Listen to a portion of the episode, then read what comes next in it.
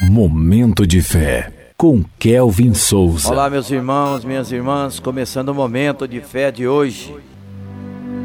Que a graça do Senhor Jesus Cristo, o amor de Deus e a presença do Espírito Santo estejam com todos vocês. Redima o seu tempo. Efésios, capítulo 5, dos versículos 15 ao 16, que diz assim: Portanto, Vede prudentemente como andais, não como nécios, e sim como sábios, rebindo o tempo, porque os dias são maus.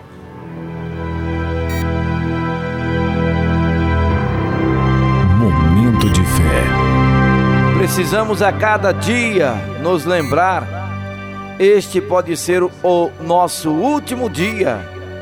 É estranho pensar nisso mas muitas pessoas que acordaram hoje pela manhã vão partir. Por isso precisamos rever a vida, nos autoexaminarmos e avaliar os nossos passos diariamente. Para isso, temos que ter cuidado com a maneira com que vivemos. Como gastamos o tempo de vida que temos? Deus, o Senhor do tempo, nos mostrou por meio de Cristo como redimir, isto é, salvar o nosso tempo.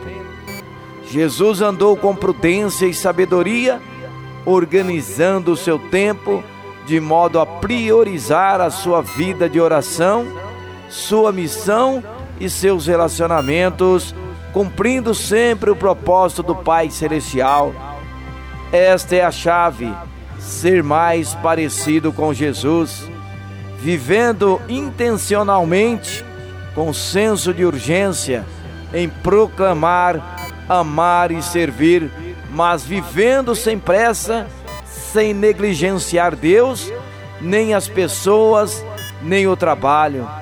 Em Eclesiais 3, a Bíblia nos ensina que há um tempo determinado para todas as coisas, mas infelizmente vivemos oscilando entre dois extremos, ora no hiperativismo, na correria do dia a dia, ora na ociosidade, envolvidos pela preguiça e procrastinação. É loucura viver num ou no outro lado do pêndulo, quando Deus nos orienta ao equilíbrio entre o trabalho dedicado e descanso. Vamos falar com Deus agora, fale com Ele. Momento de fé. Senhor meu Deus e meu Pai, obrigado por me dar vida, salvação e por me sustentar até aqui, Senhor. A partir de hoje, me ajuda a aproveitar melhor o tempo que me resta. Que ao acordar, o meu coração esteja inclinado a te ouvir e ao me deitar, que haja satisfação e gratidão por tudo que fizer. Ajuda-me a empregar melhor o tempo de vida que o Senhor me dá.